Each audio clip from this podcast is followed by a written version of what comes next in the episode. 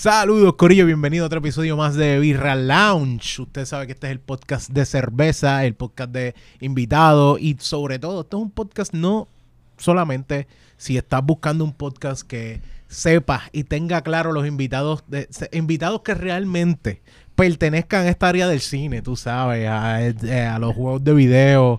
Pues mira, eh, si, si esos no son los invitados que tú quieres, pues vayas al carajo, este de Beer Lounge. Estos son los invitados que tenemos aquí. Y voy a empezar, antes que todo, con alguien de la casa. Voy a ir presentándolo directamente. Nos acompaña el George Rivera Rubio. ¡Eh! Pa, pa, pa, pa, pa, pla, pla, pla, tiro al aire. De, todo de, eso. de- de hecho, la última vez que estuviste con nosotros estábamos en. Es George Rivera, George Rivera, así eh, como Giovanni Vázquez, tirando Giovanni- este efectos especiales.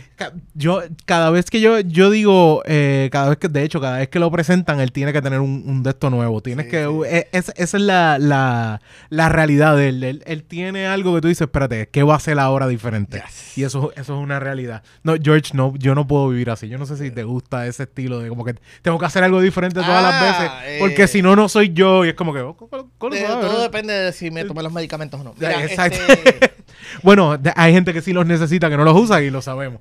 Exactamente. Lo que, lo que te iba a decir es que tú estuviste con nosotros, la última, la última que tú estuviste con en todas las versiones de The Birra Lounge. Exacto, Me desde la primera. estar en esta. Desde Cagua. Eh, exacto. eh, Esta es como quien dice la misma versión, pero esta vez en GW5, donde Yeah. debe ser. Yeah. Donde debe ser. Que de hecho tú llevas aquí, usted lleva aquí ya, ¿cuánto? ¿Tres Cuatro años? años. Cuatro años cuatro. aquí, aquí en el, en el podcast, cuatro. Bueno, en. El, eh, en- en siempre es GW5 lunes, dices. siempre es lunes lleva ya cuatro. Lleva, eh, exacto. Ya este año cumplimos los, este año cumplimos los cinco. Cinco, Pero si te refieres a. Aquí en a GW5. GW5, diantre, yo creo que llevamos tres. Tres, dos, ¿verdad? dos Como o tres, tres, dos y medio más o menos, algo, algo así, algo así, porque de- eh, fue ustedes en pandemia, fue que ustedes cayeron aquí. Sí, En luego de, eh, tienes razón, fue en el Panda- 2020 Mm. este que eh, nos tuvimos que ir remoto por la, Exacto. ¿verdad? por la pandemia y entonces cuando regresamos físico regresamos aquí, sí que sí. Exacto. Más o menos para finales, como para mitad del 2020. 2020, Así sí, sí. mismo- Cuando al fin la gente se podía ver. Ahí tienes, ahí, ti- Sorry. ahí tienes. Cuando la gente al fin se podía ver. Mano, eh, lo digo porque primero tengo que presentar a George, porque George también es parte de la familia del GW5 Network. el mejor estudio de Puerto Rico, Maldita- papi. maldita Los demás sea. estudios te roban los tenis. Exactamente. Di- Diablo, de verdad. Sí, te roban cuando te vas a poner los tenis, no los tienes. No los tiene. Saludos a la gente de Gallimbo. Embuste no. Eh, diablo.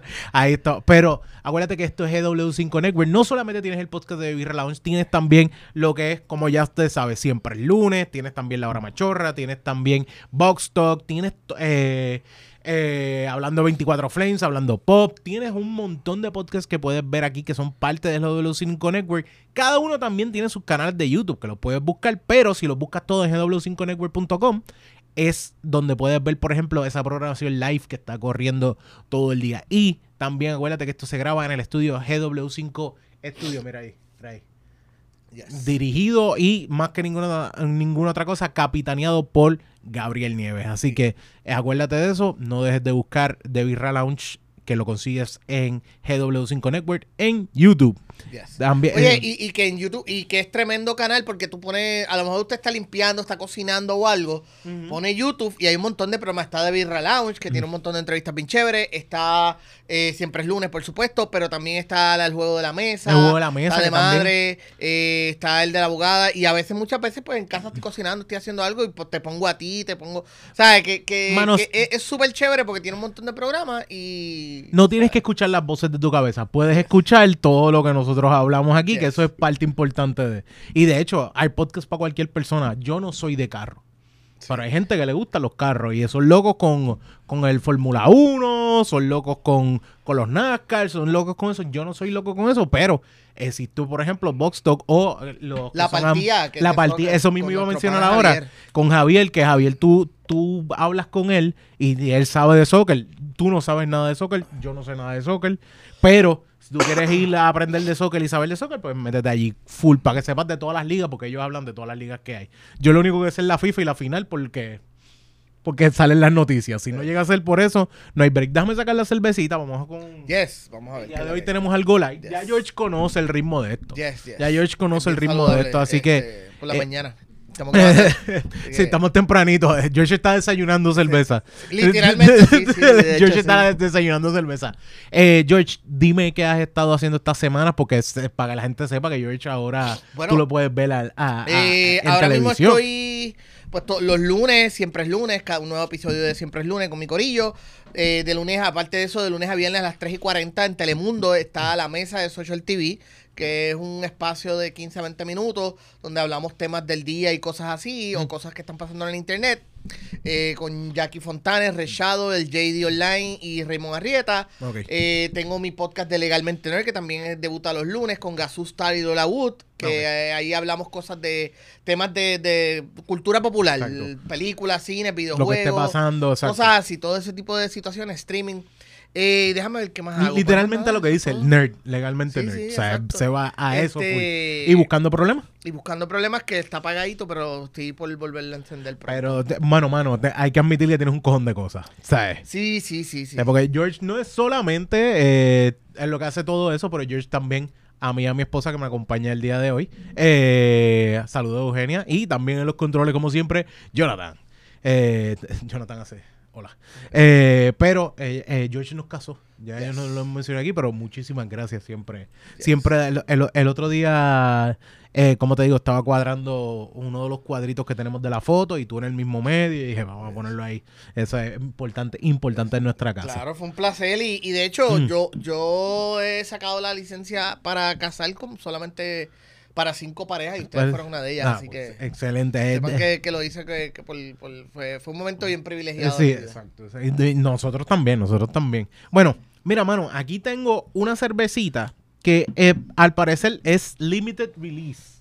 Es Oh. una, se llama Leatherback. Turtle Tango, que más que ninguna otra cosa, el Leatherback se deja llevar por ese, esa, ese, ¿cómo te digo? El- lo que es el Leatherback, yo supongo que es un estilo de, de tortuga, ¿es? o es la forma Es- como le dicen. eh, sí, es es un un, tipo de eh, tortuga. un tipo de tortuga, lo que pasa es que Este- nosotros no le decimos Leatherback, ese no es el nombre que tiene aquí. No, no, nosotros le decimos Eh, todos a tortuga. To- pero to- la todos a, todos- a turtle todos le decimos tortuga. Es la tortuga, eh, me gusta porque la, la ¿cómo se llama?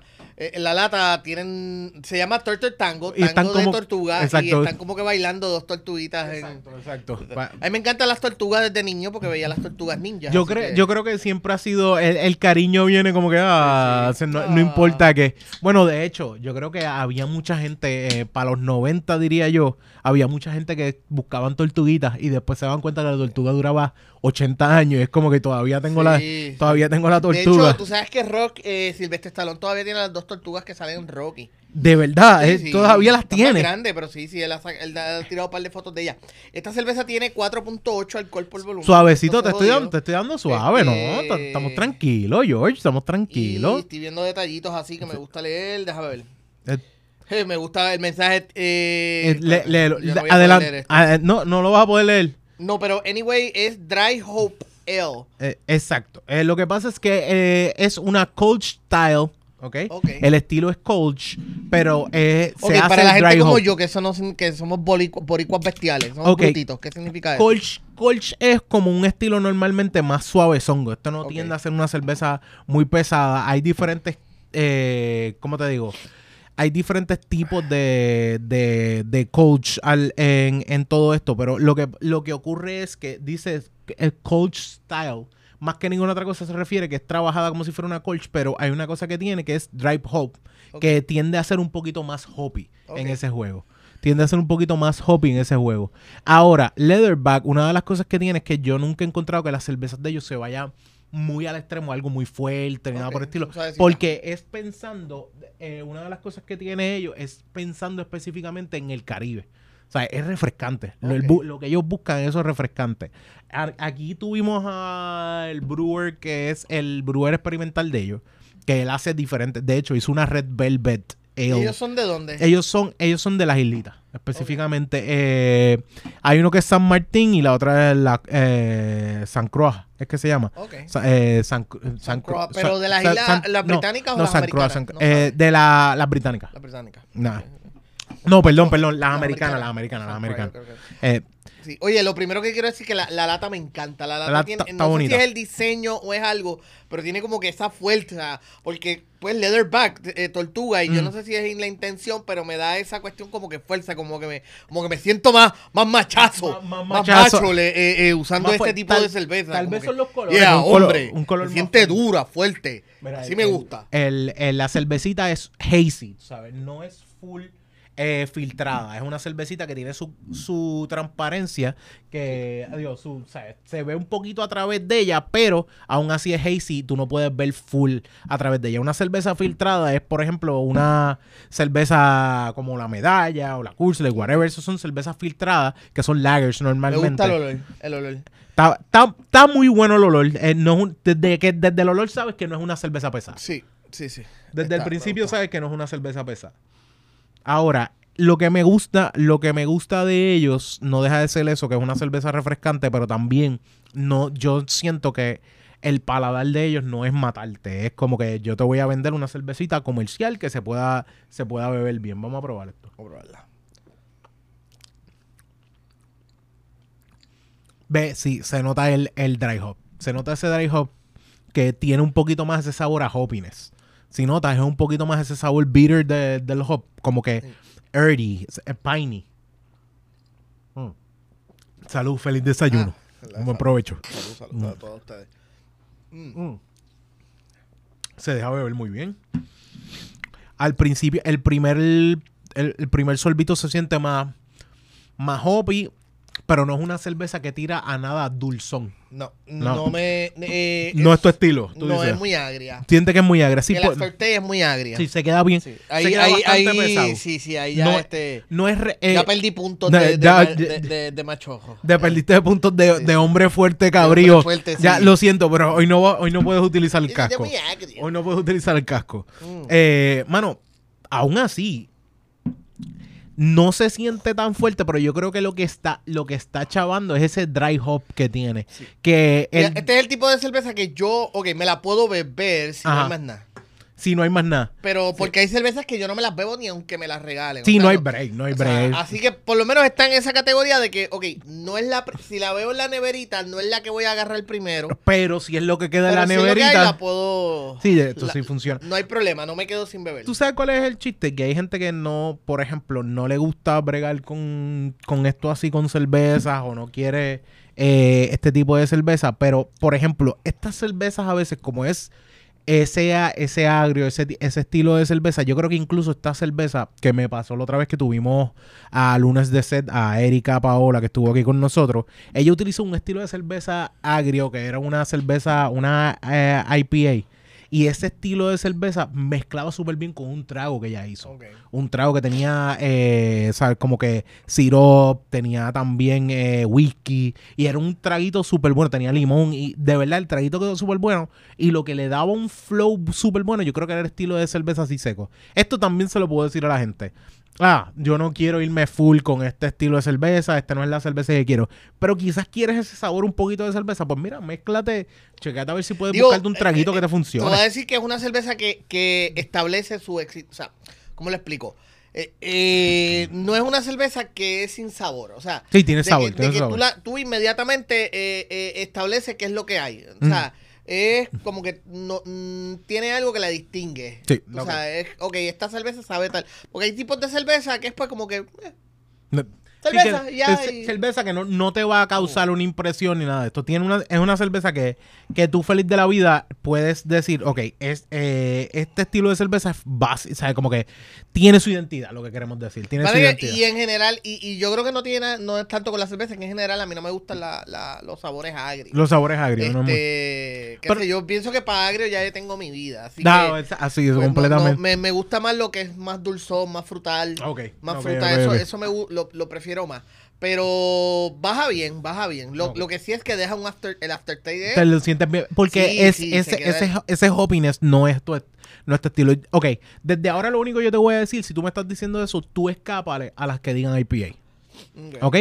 escapale siempre es que digan al PA o Pale Ale, porque ese siempre es el juego como el que tiene este. Ok. Está normalmente siendo una cerveza bien refrescante, pero al tener ese dry hop que, que estamos hablando, pues es una de las cosas que nos da ese, ese sabor ahí como que demasiado, demasiado hoppy, demasiado como que agrio más que ninguna otra cosa. Es Sí, como sí. que un pino, es como que ese tipo de, de pino es lo que, es lo que normalmente se tiene así. Me gusta el color, fíjate. El color está bien bonito. El color se está El color está súper bonito. El font, todo, o sea, Sí, se es una... Es- verdad, una cervecita bien bonita. Sí, es, un- es- es bonita, pero y, y obviamente quien ah, hay quien nos debe estar viendo, nos Mm. está escuchando, pues que le gusta ese tipo de sabor. Así que si te gusta esa cerveza heavy que te deje que te deje sabor, que te Mm, deje sí. desde el momento que entre y que te deja el sabor ahí pendiente, eh, eh, esto es una buena alternativa. Exacto, exacto.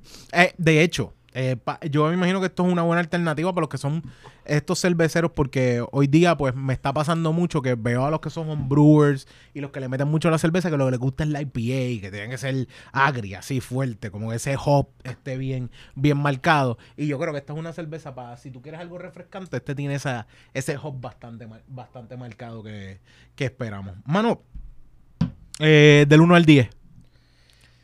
Bueno, eh, el tuyo, el tuyo, tranquilo. Claro, claro. Yo le, le- le doy un 6.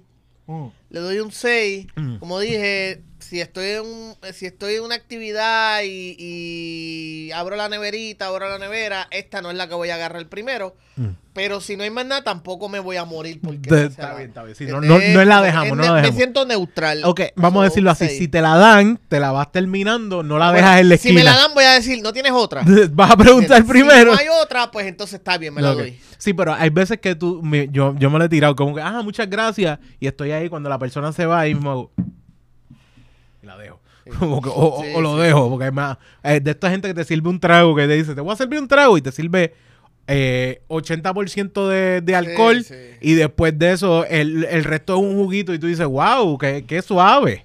Y la persona, ah, yo hago No, y- buenos y tragos. Claro, hay- hay- eh, eso depende porque hay gente que le gusta sentir el alcohol, hay Sí. gente que prefiere sentirlo en, en la mezcla, tú sabes. Yo pienso que la- el- los mejores tragos son los que son cargados y tú no lo sabes. Eh, no, no, oh, lo- los, li- son los limoncillos, los limoncillos. Sí, porque te, te pueden servir un trago cargado, Sí. pero si lo que estás sintiendo es el alcohol, pues no hiciste No, buen no, no, trabajo. no. esto. Versus lo único que siento es el sabor de la mezcla, pero es que tiene poquito alcohol, pues me estás robando, tú sabes. exacto, exacto. So, exacto. es, es un balance complicado. Y como todo el mundo tiene un paladar distinto, en Exactamente. el sentido de que hay gente que tiene esa capacidad de sentir sabores Mm. o distinguir sabores, pues es, es Pues- complicado. Pues, mano, yo estoy como con un 8.5. Me gusta, me gusta que tire ese hoppiness, pero mientras te la vas tomando, coges un poco más los sabores dulzones. Al principio no me tenía casi nada dulzón, pero después el paladar como que me fue cogiendo ese... Y siento más un poco de dulce, pero el hop no está tan presente después que después que llegas a que, tu boca tenga ese, ese olor, adiós, ese olor, ese sabor, pues llegas a, a como que a tener un poquito más de que el paladar disfrute algo suave y algo eh, dulzón. Yo la siento un poquito más dulzona de lo que yo esperaba al principio.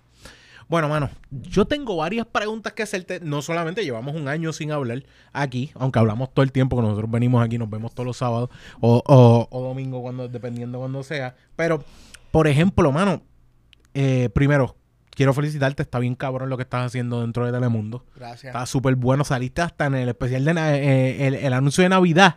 Yes. Y fuiste al especial también de Navidad, ¿sabes? Yes. Como que esto es parte, esto es parte súper buena, mano. Y Gracias. que estás todos los días allí al mediodía y eres parte ya del elenco y eso está súper bueno, mano. Y sobre todas las cosas, de hecho, esta, esta semana tengo que sentarme, tengo que sentarme a escucharlo, a verlo. Estuviste con Red Shadow en el podcast de él, como quien dice. Eh, este entrevistó y estuvo, eh, los cortes que vi están súper buenos, mano. Gracias. De verdad que sí. Y ha sido, ha sido una- un momento donde me digo, coño, mano, eh, cada vez, cada vez, cada vez sigues creciendo y metiendo más cosas. Por eso te digo, cógelo suave, buscando problemas tranquilos, que tienes un cojón de cosas encima. Tienes un montón de cosas encima. ¿Cómo ha sido la experiencia de estar en, en el canal?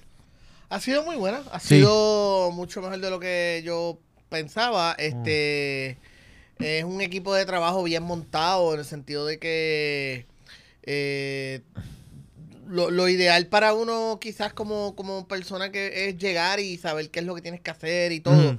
Y, y, y es siempre, siempre siempre me gusta ver lo, lo bien marcado que está todo en el sentido de que ver cómo se mueven las piezas o algo. Y Que tú sabes que hay alguien detrás de todo eso que tiene Sí, el... sí, es bien fascinante ver ese, ese cambio. No me, no me, no me, eh, no me acostumbro a verlo y no, y me gusta ver, o sea, sorprendido, ¿no? De cómo se maneja. Eh, pero en términos generales está bien chévere. Pienso yo que la química trabaja, funciona muy bien entre todos. Este. Y hasta ahora estoy súper contento. Súper Ok. bien contento y bien, bien chévere, bien, bien pompeado para la- que más cosas lleguen. ¿Tú quieres, quieres hacer más... Si Claro, más siempre, break? siempre, hasta, hasta que, o sea, el, el- el- el- solamente es tarde cuando te mueres, así que Exactamente, hay que 100%. aprovechar todo lo, lo, lo que venga y esperar que vengan más cosas. ¿Y qué te, qué te ve? ¿Qué te ve? eh, eh, ¿Has tirado tu, cómo te digo? Eh, eh, tu bolita de como que "Mi, yo puedo hacer esto si hace falta. Sí, eh". sí, sí, claro. Te has claro, metido, te has metido sí, como que dime lo que tú necesitas. que- Claro, claro, eso lo he hecho ya un par de veces. Mm. Este, lo que pasa es que pues uno tiene que, ¿cómo te digo? Uno tiene que perseguir las cosas, pero también tiene que saber cuándo. Sí, exacto, cuando ¿sabes? se da el próximo escalón, eh, no puedes esperar que si vos tú a todos los escalones rápido como tú quieres, sino tienes que con tienes que paciencia y, y- y que llegue tu momento, pero estar ready para cuando llegue, pues tirar para adelante. No. Pues, mano, de verdad, de verdad estás bien cabrón y de verdad qué bueno, brother. De verdad, de verdad que sí. Porque estuve, o sea, estuve viendo no solamente el hecho de que, por ejemplo, te mantienes viendo, te mantienes haciendo legalmente nerd, porque yo me, me puse a buscar audios viejos que tú tenías de legalmente nerd, que todavía los tienes dentro de... Y estuvo cabrón porque yo siempre lo he dicho, y yo creo que yo lo he dicho, el primer podcast que alguna vez yo escuché fue el tuyo. Antes, antes de irme a escuchar a gente, esto, lo otro, el primero, primero que yo escuché, yo dije, wow. Y eso fueron unas cosas, y fue en el momento que nosotros estábamos pensando, ah, vamos a ver cómo hacemos un podcast, esto, lo otro, y, y, no, y el primero, primero que yo toqué fue legalmente nerd. Mano, cuando tú estás, por ejemplo, ahora mismo, ahora mismo cuando tú estás trabajando todo esto, lo de, lo de la, lo del social TV, ¿cómo tú te preparas para eso? ¿Qué, ustedes, qué tú estás haciendo para prepararte? Mira, O- gran parte de eso Mm. es, la, el- como te dije, el equipo de producción que tenemos. La, Mm. el- la sección de la mesa tiene un tremendo productor que está desde temprano ya durante el día, nos dice estos son los temas.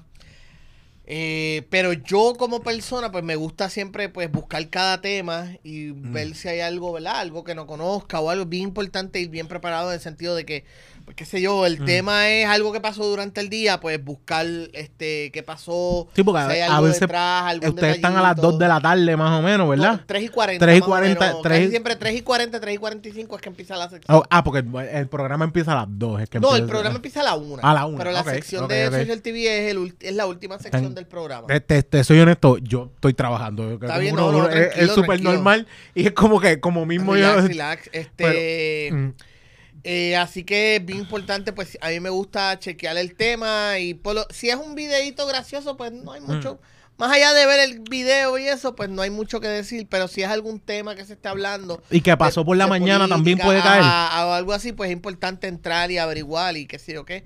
Y saber para estar bien informado. Este.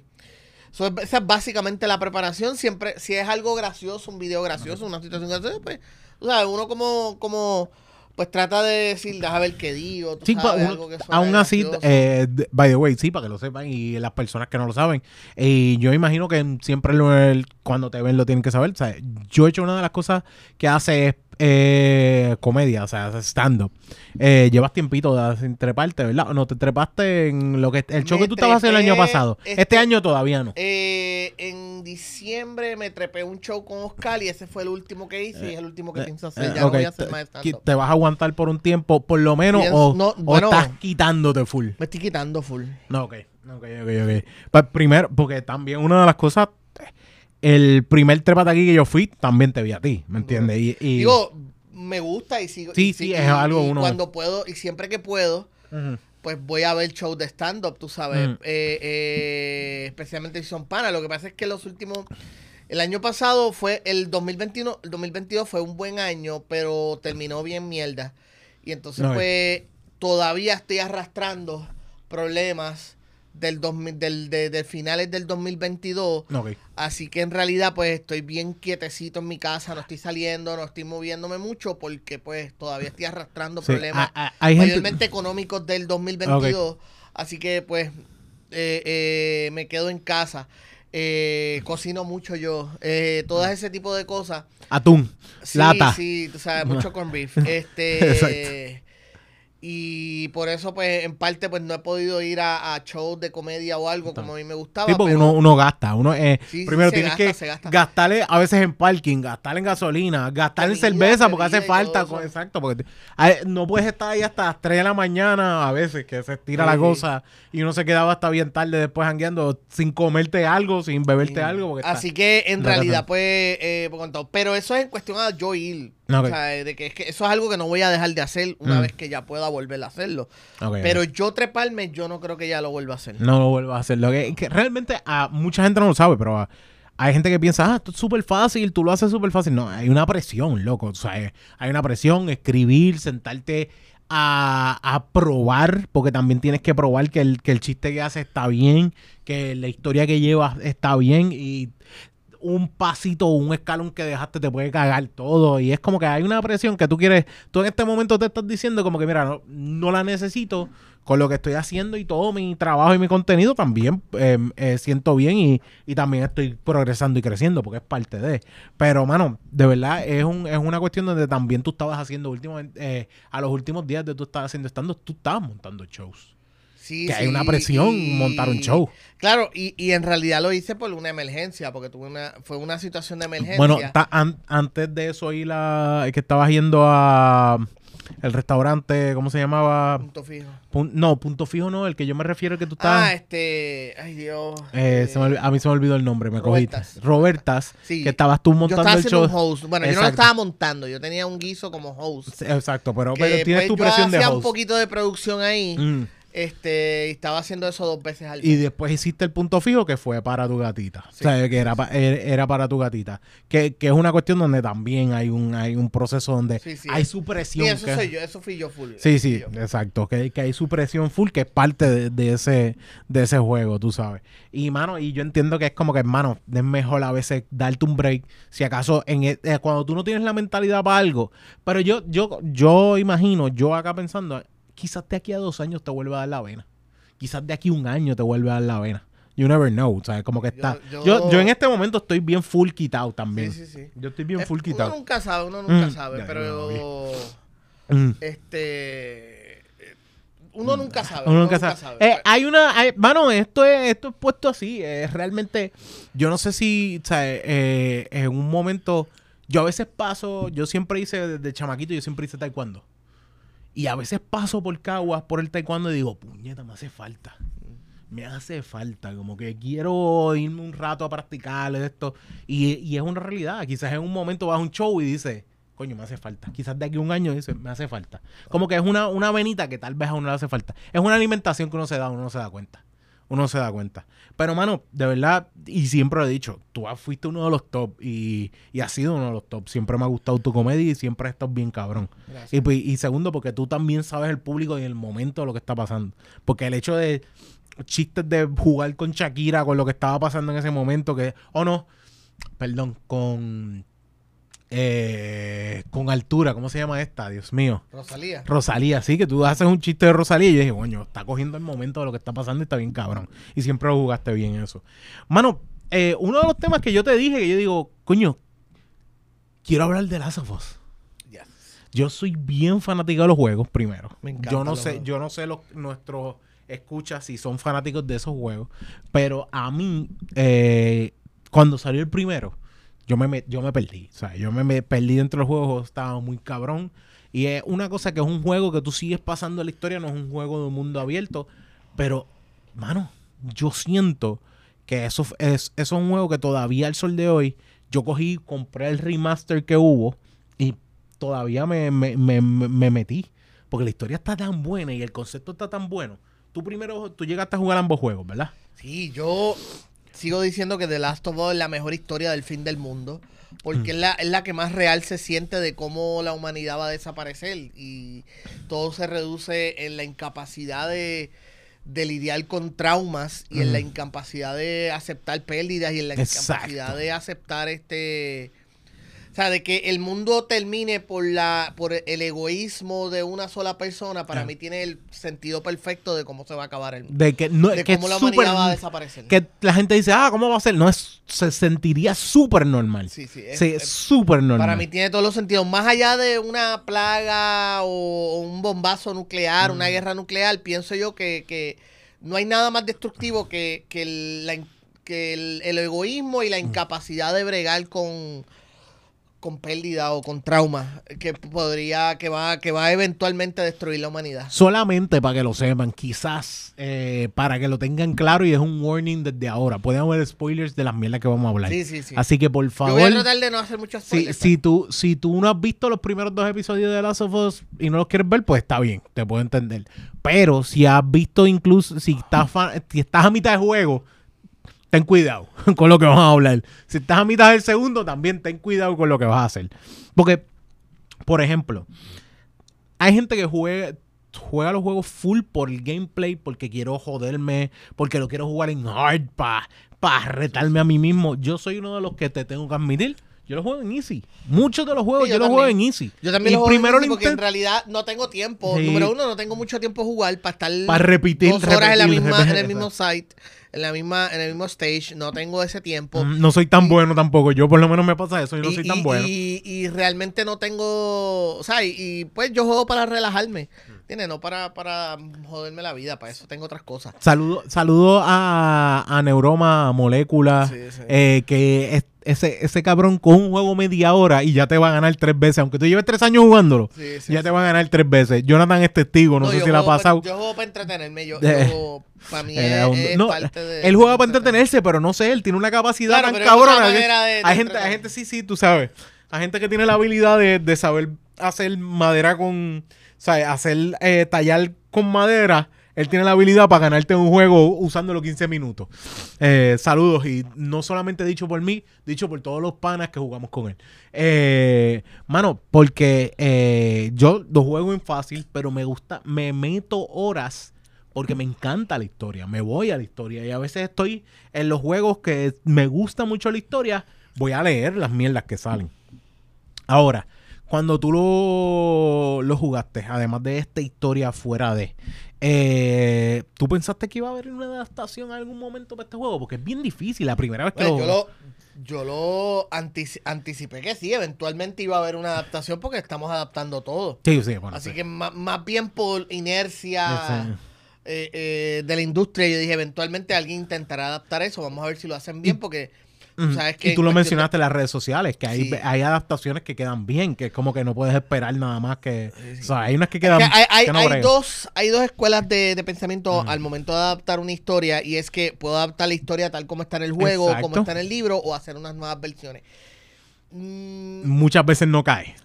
Yo creo que la, la realidad es que no hay una fórmula perfecta porque Mm. una de las grandes películas en la historia es The Shining y The Shining cambia un montón de cosas del libro. No, ok. De hecho, es, eh, eh, eh, es conocido que Stephen King odia The Shining, la película, La película per se, porque cambió un montón de cosas y después él eventualmente produjo una versión que era más fiel al libro, Ok. que nadie la ha visto, que es una versión para televisión.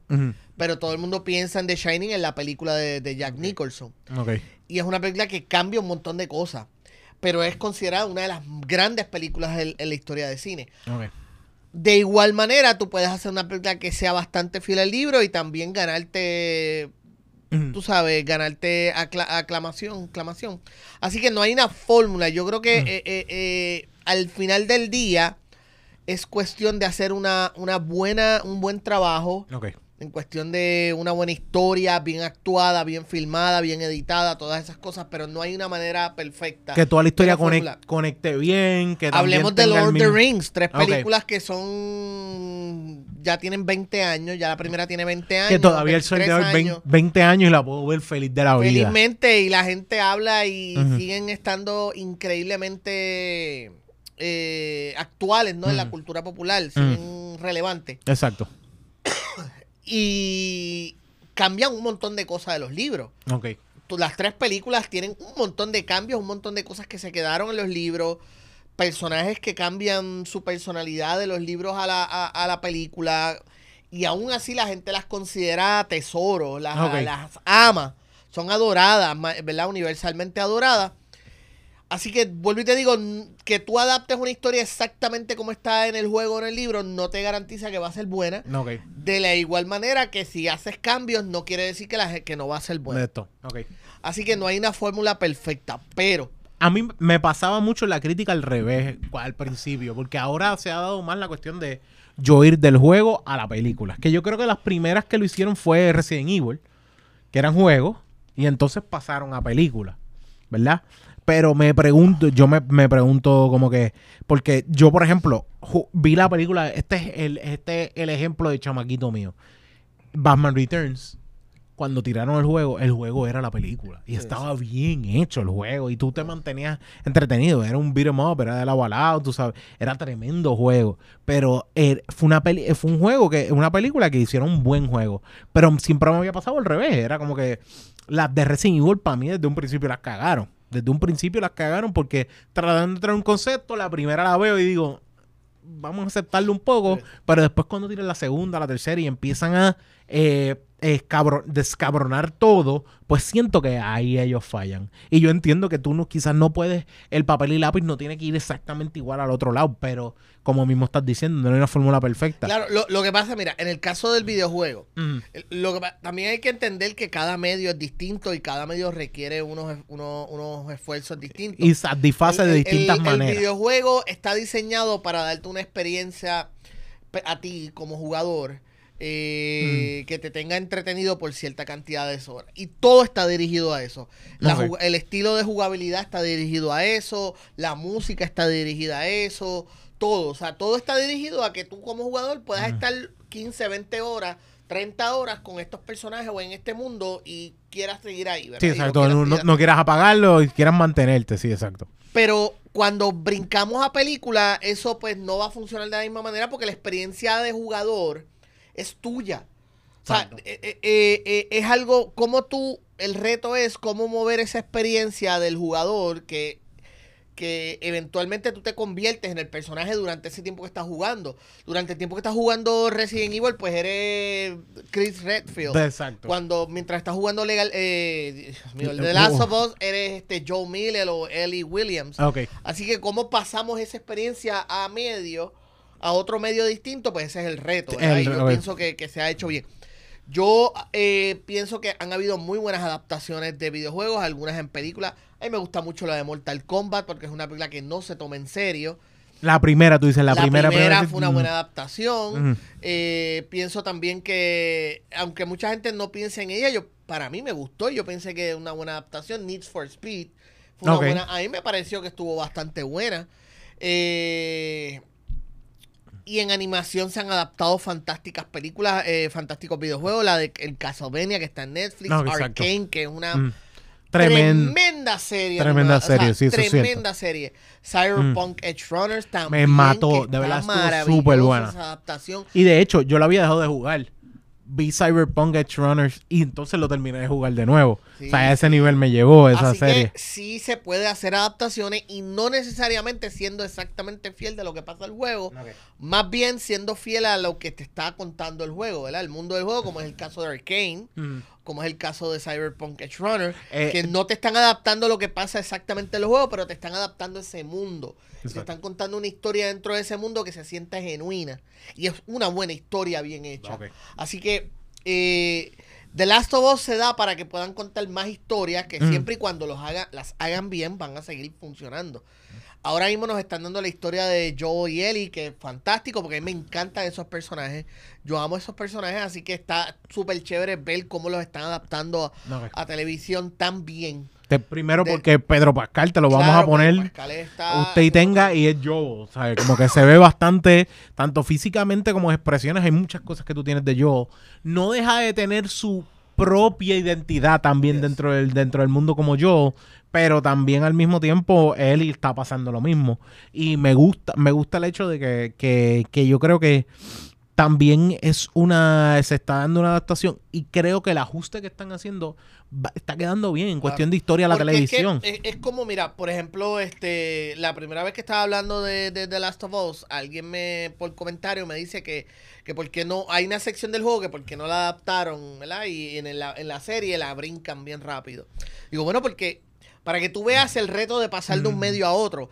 Cuando esa, esa sección en el videojuego, que es una de las primeras, eh, es algo que ocurre dentro de la primera hora del juego, funciona casi como un modo de entrenamiento. Esa, esa, esa, esa sección en el juego existe para que tú te Sí, acostumbres. es, es un tutorial tú para que tú, a sepas moverte, ver todo lo que está pasando en el escenario, exacto. Y en la, eso no es necesario hacerlo en una serie, No. por tanto lo puedes cortar por completo y dejar solamente un cantito. Tú no tienes que enseñar a la gente que está viendo la película a moverse. Exacto. ¿Sabes? Como que no puedes ver, o sea, no puedes y esperar eso eso. te deja saber que la gente que lo está adaptando sabe, entiende cómo funciona el juego, qué partes son importantes y qué partes no son tan realmente importantes para pasarlas allí.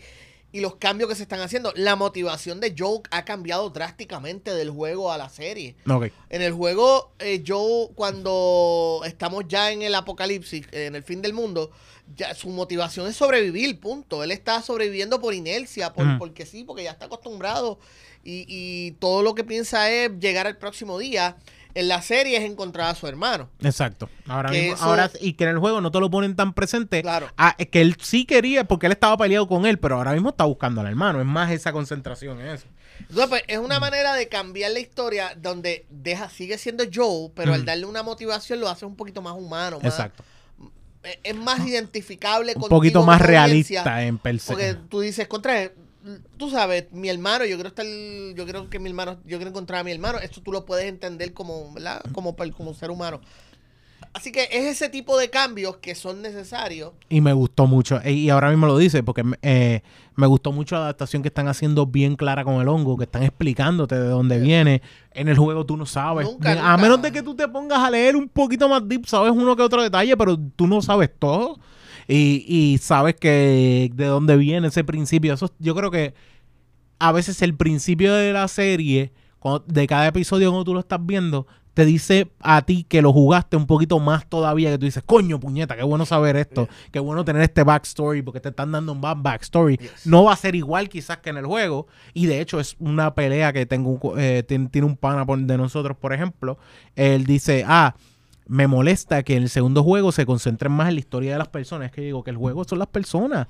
No es de explicarte las cosas que están pasando, ni curar el, el problema, ni ir a salvar Y- el mundo. Y aquí volvemos otra vez a, a la diferencia de, de- de contarte una historia en un medio a otro, porque en la serie, fíjate que por lo menos con los dos episodios que nos han presentado hasta ahora, Exacto, by the way, hoy cuando estás viendo esto ya está el tercero. Ya- Ya, ya- está el tercero corriendo y ya estamos a mitad, so usted sabrá un poquito más. Pero con lo que nosotros estamos grabando hoy, pues lo que tenemos son dos hasta el momento. En, en esos dos episodios, el, el episodio, cada episodio comienza con en el presente origen. o en el pasado, hablando del, ¿verdad? De, de- de la, de la plaga, ¿no? Ajá.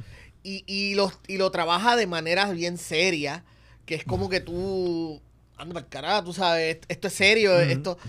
Pero eh, es una herramienta para dejarte saber, esto- eh, así es como esto afecta a los personajes en, el, en la Ujú. historia que estás viendo. Y te dejan saber que se comunican, esto, lo otro. Dice, si algo pasa en la... Sabes que algo... Me gusta porque tienes que estar bien pendiente porque algo que dicen, sabes que va a pasar en algún momento en, en el episodio y tú tienes que estar como que... "Oh, Y ellos mismos pendiente". explicaron, por ejemplo, un gran cambio, lo, lo explicó Neil Druckmann o fue o el otro, no me acuerdo, que Mm. un gran cambio es que en el juego están las esporas, que hay unas secciones donde tienes Exacto, que aquí no están jugando con- personaje se pone una máscara de gas y tiene que pasar por una área con esporas. En la serie lo eliminaron. Pues claro, porque nuevamente en el medio del videojuego funciona, porque es una sección que estás pasando. Exacto. En la vida real, tú no puedes explicar que esporas se quedan en un solo sitio. Exactamente. Y adicional a eso, no le vas a estar poniendo una máscara a tus protagonistas. So, Exactamente. son dos razones completamente válidas para, para hacer ese cambio y lo Y cambias por otra cosa. Y si el hongo que es el que está atacando realmente no emite esas esporas, pues yo tengo que buscar también como que Claro. déjame eliminar eso porque están tratando de hacer una serie que también sea un poco más real de lo que es el juego, tú sabes. Un poquito más real todavía. Que Que de hecho, he visto mucha gente online que está comentando y está asustada, como que la gente realmente está cagándose porque ahora saben que hay un hongo que controla insectos. Es como que, ah, diablo, coño, eso puede existir. Sí, Corillo, hay cositas que sí pueden existir. Sí, sí, bienvenidos a la, a la, al pánico de los que estamos, de los que... de- ese pánico es nuevo para ustedes, nosotros lo tenemos desde el 2013. Exacto. Lo tuyo es ciencia ficción, lo mío es ciencia. Para nosotros es real. Bueno, mano, de verdad, y que, creo, eh, creo que la, la serie se está jugando muy bien. Creo que la serie ya, bueno, ya dos episodios y ya oficializaron Ya el, hicieron segunda el segundo, sí. segundo season, ya está, está seguro, porque si están jugándolo bien como lo están jugando, y creo que aún así es una serie que, que te deja amarrado porque estás primero tienes una serie de acción, tienes una serie de terror y tienes una serie que también tienes conflictos de drama. Y es un se. drama, y es un, es un drama enfocado en los personajes. A mí me está gustando mucho el hecho de que eh, eh, cada personaje está, si- cada actor está tomando el personaje para sí propio sin necesariamente copiar lo que pasa en el juego. Mm, Por ejemplo, Bella Ramsey está haciendo el personaje de Ellie suyo. Eh, sigue siendo Ellie, tú sigues viendo a Ellie, pero es otra versión de Ellie que es propia de Bella Ramsey. Y tengo entendido no que le dijeron a ella, le dijeron a ella, que no jugara el juego. no juegues el juego, quédate Que- con tu que- personaje, lo estás haciendo muy bien. Y yo lo que estoy viendo es que eso fue lo que ocurrió porque ella, ella hace una Ellie que es de ella. Ajá. Sigue siendo Ellie, pero es otra Ellie. Tiene sus actitudes más crianza. Mm, Ashley Johnson. exactamente. está... Está súper bien hecho. Mira, mano, vamos a pasar para irnos ahora a hablar de otro, otro temita, pero vamos a pasarle a los Birra Games. Realmente son preguntas que le vamos a hacer a George aquí. Quiero, quiero que él me diga sobre todo las cosas de los Oscars, a ver qué él piensa, qué, qué va a pasar. Vamos a ver, vamos a predecir las cosas con George. Así que venimos ahora que vamos a los Birra Games, Corillo.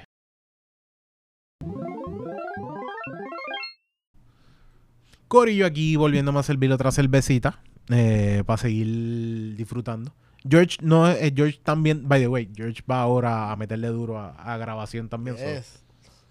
Oye, Tiene que tener la mente-. Tiene que tener la mente puesta para esto. Me gusta, una de las cosas que no había mencionado, me gusta la capacidad que tiene esta cervecita de crear ese head- de crear esa espuma. Que ayuda muchísimo más con ese, ese aroma que tiene la, la cervecita per se. Mano, viste The Whale, me dijiste. Sí, sí. ¿Qué, qué piensas de esa? No la he visto, Yo la quiero que ver. Mm. está fantástica. Creo que es una película bien valiente. Es una película que hace cosas que hoy día mucha gente no se atreve a hacer. Ok.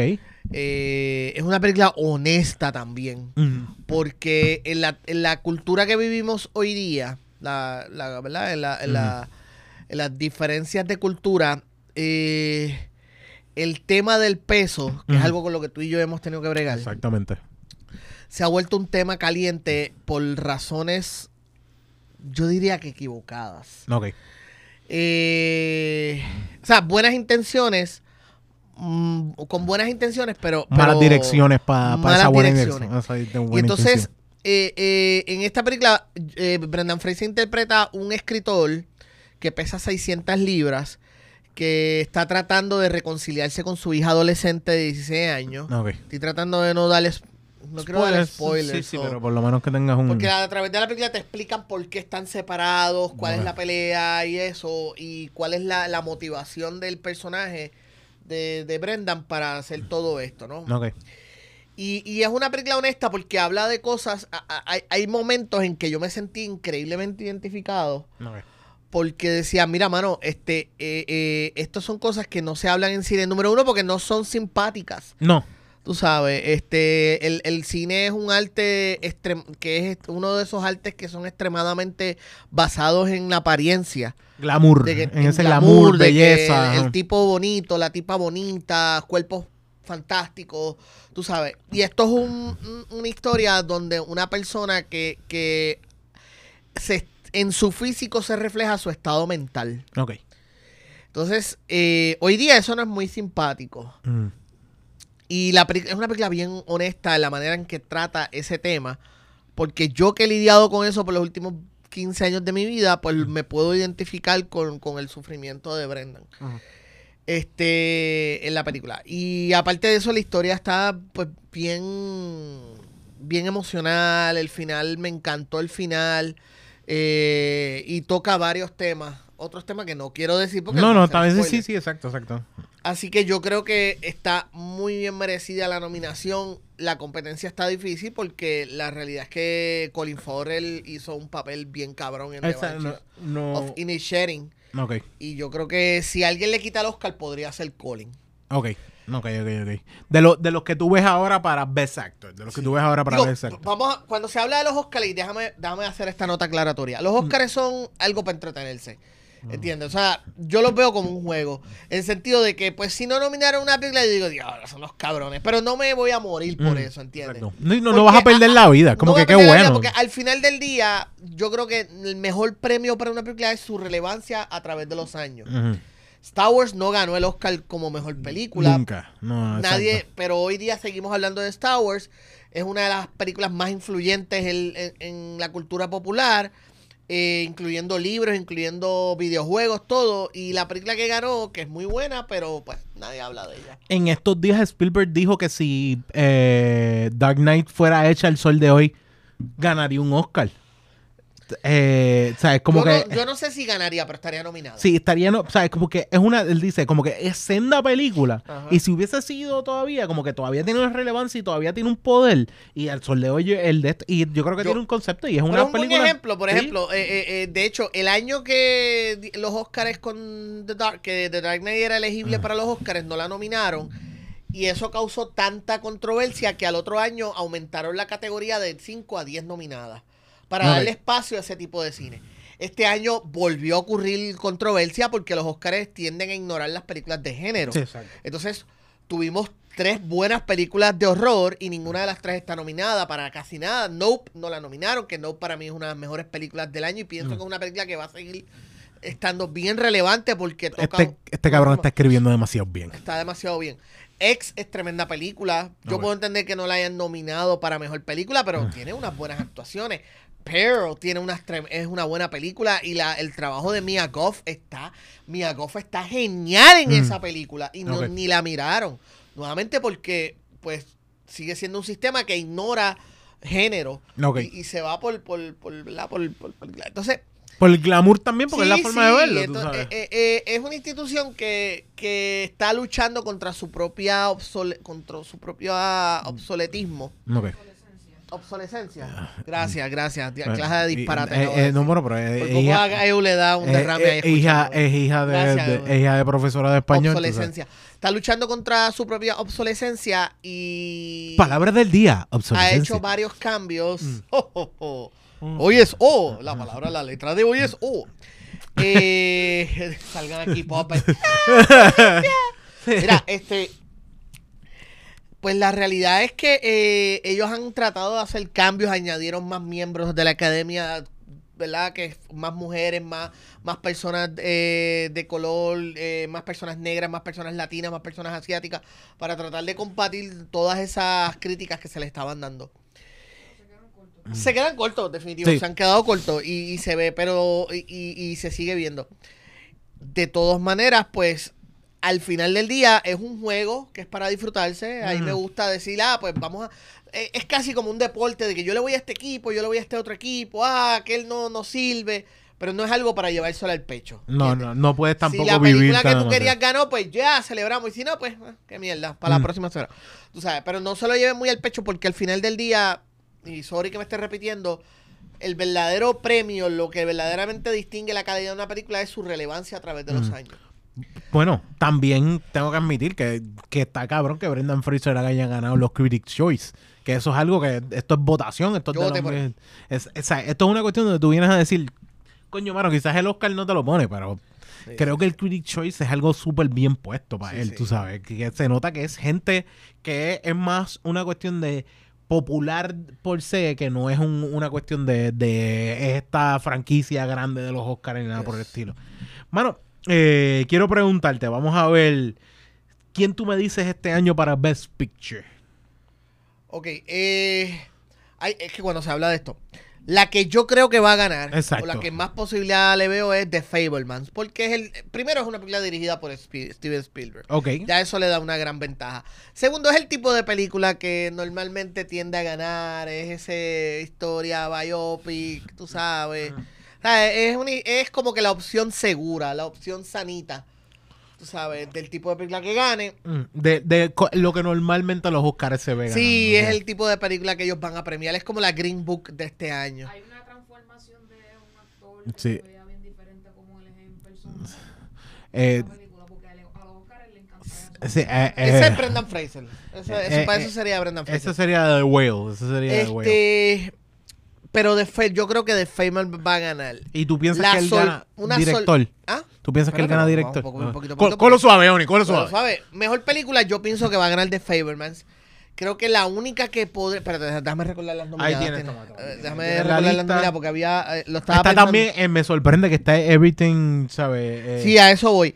Para mí, la, la, es, la que yo creo que va a ganar es The Fablemans.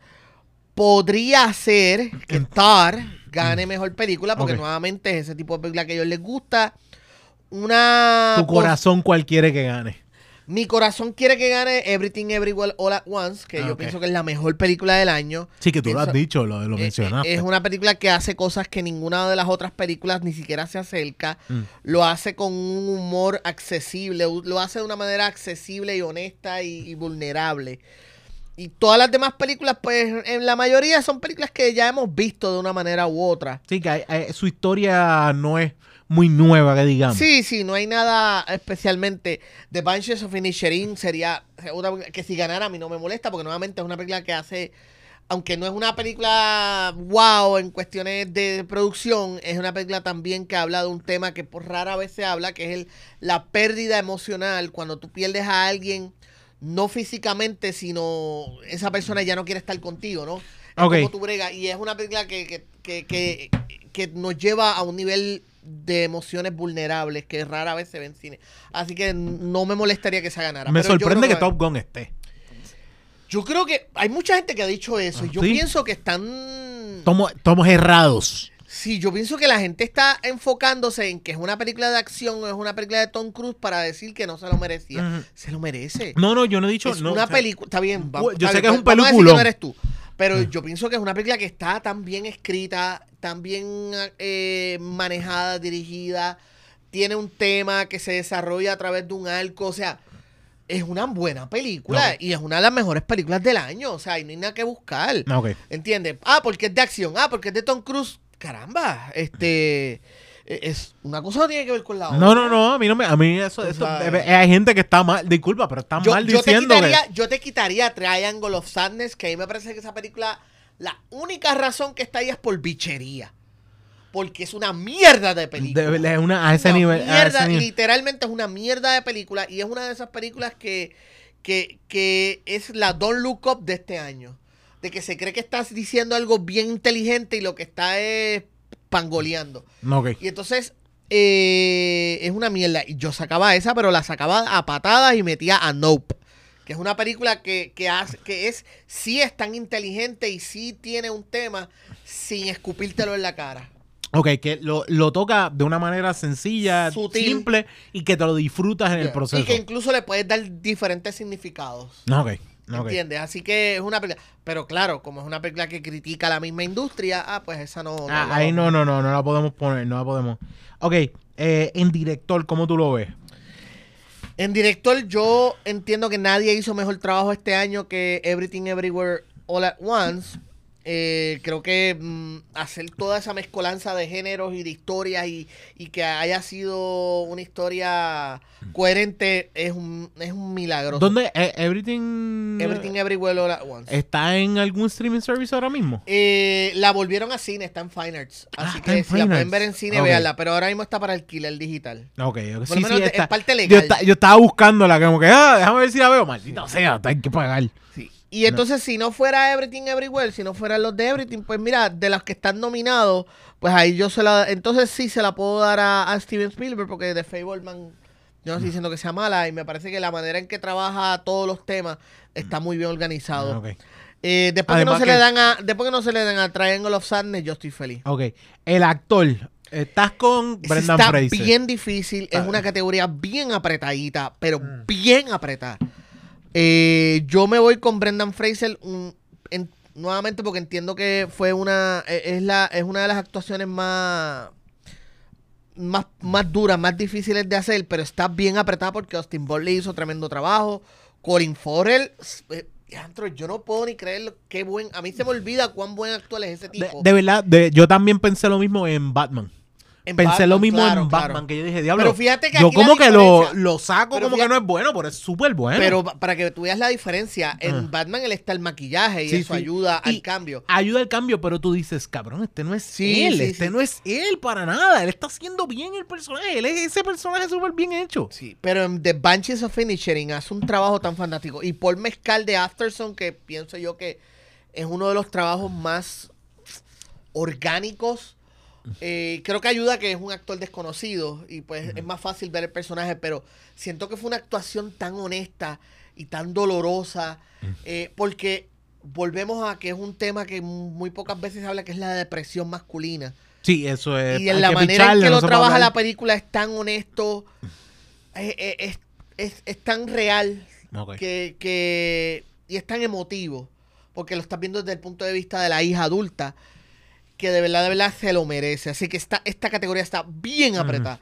Yo te voy a, no te, te voy a revelar, la, la- la hone- honestamente, yo me voy con Brendan Fraser por cariño a Brendan, pero está bien difícil. Está- si me fuera a decir por la calidad de trabajo, está Eh, eh, bien eh, apretado. El, el Best Actor se te hace bien difícil decir. Está bien apretado. Este O es. sea, yo digo, la verdad que todos fueron tan buenos que me voy a ir por cariño con. Brendan Fraser.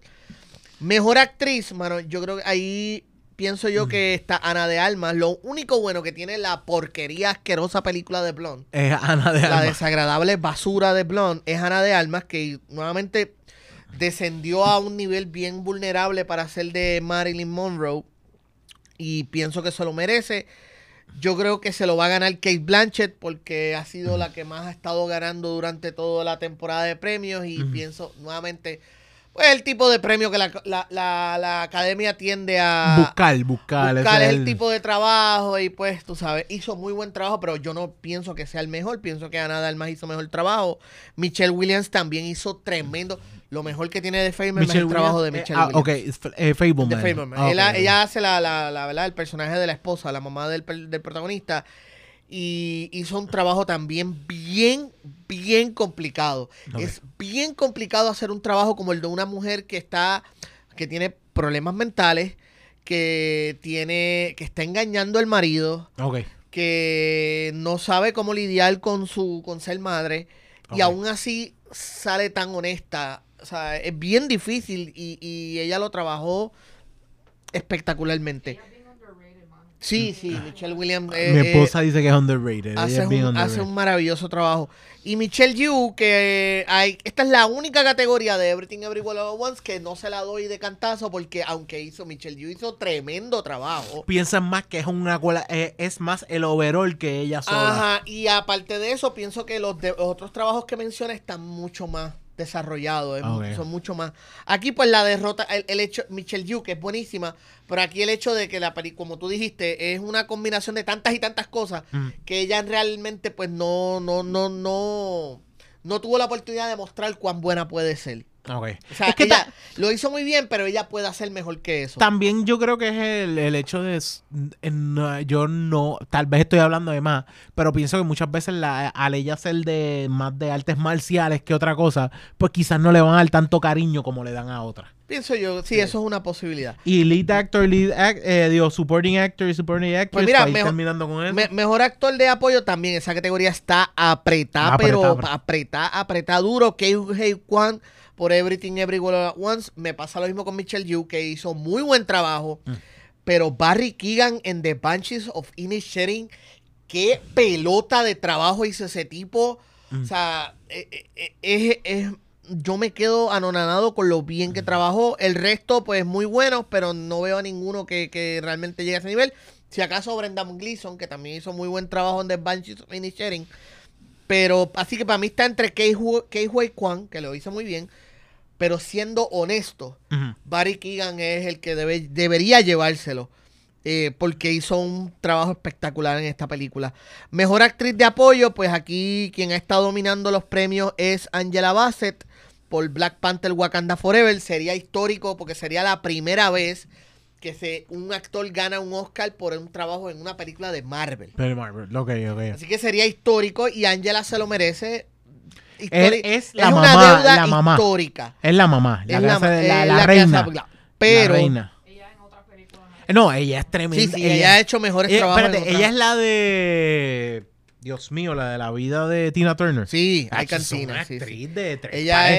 es ¿verdad? tremenda Es una- actriz sí, y hace sí, sí, tiempo una- que se merece Tres ese pares cariñito. cojones. Una actriz, de, de hecho, por Tina Turner. Yo pensaría, yo, me- yo no sé si fue nominada, pero. Las demás actuaciones, para mí, Stephanie Su, pienso que hizo. Esa sería mi segunda opción y podría dar la sorpresa porque. Esa, es la de, esa también está en, Everything en Everything. All at Once, pienso que también fue un trabajo bien complicado y el hecho de que casi nunca se reconozca ese tipo de trabajo en películas de género, ciencia ficción en este caso, Mm. que la ciencia ficción nos ha dado tan buenos trabajos y que por fin finalmente estén reconociendo a alguien en ese género, para mí ya es un logro. Yo se lo daría a Stephanie Su porque su, su personaje es mucho más complicado y ella lo trabajó súper bien, pero, si- pero probablemente lo va a ganar Angela Bassett y yo no voy a pelear. Ok. Dos preguntas rápidas. ¿Cuál sería tu última comida antes de morir? Ha hecho un buen bife de chorizo argentino con un arrocito, déjame ver, arroz eh, un arrocito blanco y unas habichuelas coloraditas que sean con jamón, calabaza y papa y me voy feliz. Ok. Vámonos pa'l carajo. Eh, eh, púllame. Sí. Me voy. Eh, ¿Qué cosa incómoda tú quieres que tú pases en tu funeral?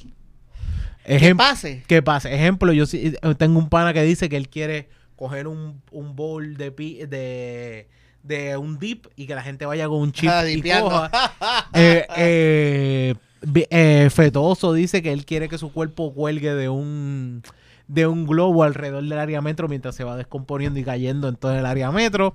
Y yo quiero que mientras baje mi ataúd esté sonando Fiesta en América de Chayanne y Maceta y Dolly estén bailando con una cintita y hay gente Sí. llorando con estrellitas a la vez. Si quieres añadirte con las estrellitas, ayudarnos. No, también. yo pienso que sería, mi funeral sería el Rose de George y todo el mundo tiene que hacer chistes mientras más ofensivo. También, Tú quieres chistes ofensivos. Más que te- ofensivo cruel mejores y que la última canción toquen ciertas canciones Ok. que sean bien emotivas y que la última canción sea eh, I wanna move it, move it. Ah, I wanna ah, move it, move it. ¿Entiendes? Como que De- eh, sí, que, que sea la gente como que esto es de verdad en serio lo que está pasando ahora mismo. No quieres Y- dejar y un video. finalmente, eh, eh, si hubiera una procesión, que sea una procesión donde se quede un carro atorado y hay un tapón de tres horas, joder hasta lo último, hasta lo último, hasta el último Sí, que, que el, el que te esté llevando, el, el- le el- que- que esté llevando el el ataúd, se- exacto, se que te- caiga el ataúd para el piso, tengan que pararlo todo, Sí. ten- y hay un tapón hayan dos choques, eh, o sea, los- choque si hay cuatro carriles en el expreso con que los en cuatro se tapan. televisión. Exacto. O sea, una cosa, pero que le joda la vida a un montón de gente y, y- y así joder hasta lo último. Está bueno, está bueno. Porque que tú lo que quieres cuando te entierren es, es que, te, que te odien. Que tú quieres como que maldita Mucha sea. te- incomodidad hasta lo último.